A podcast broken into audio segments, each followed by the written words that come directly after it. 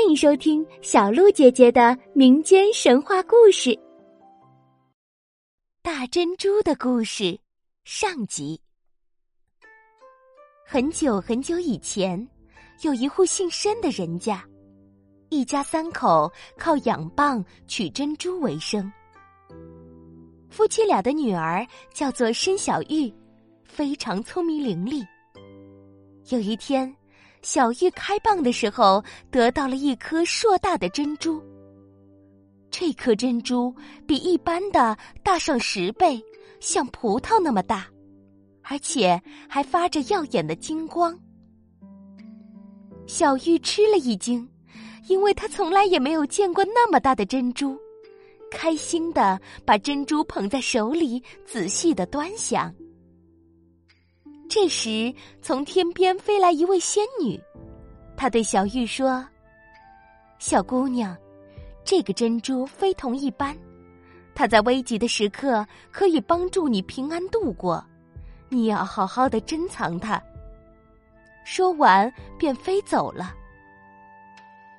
于是，小玉听了仙女的话，把珍珠好好的藏在了家里。过了几天。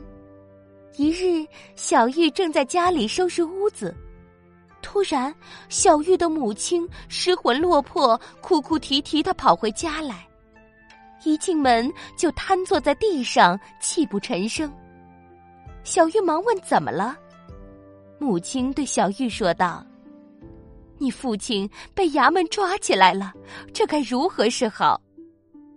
原来，小玉的父亲在街上推车时。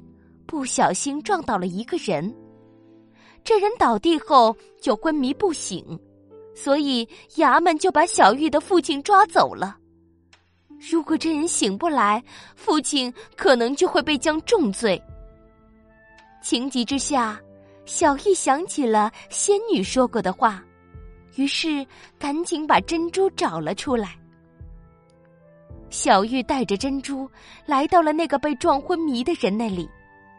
刚一靠近，珍珠就从小玉的手中飞了出来，在受伤的人胸前转了几圈，随后一道金光闪过，受伤的人睁开双眼醒了过来，大家都很高兴。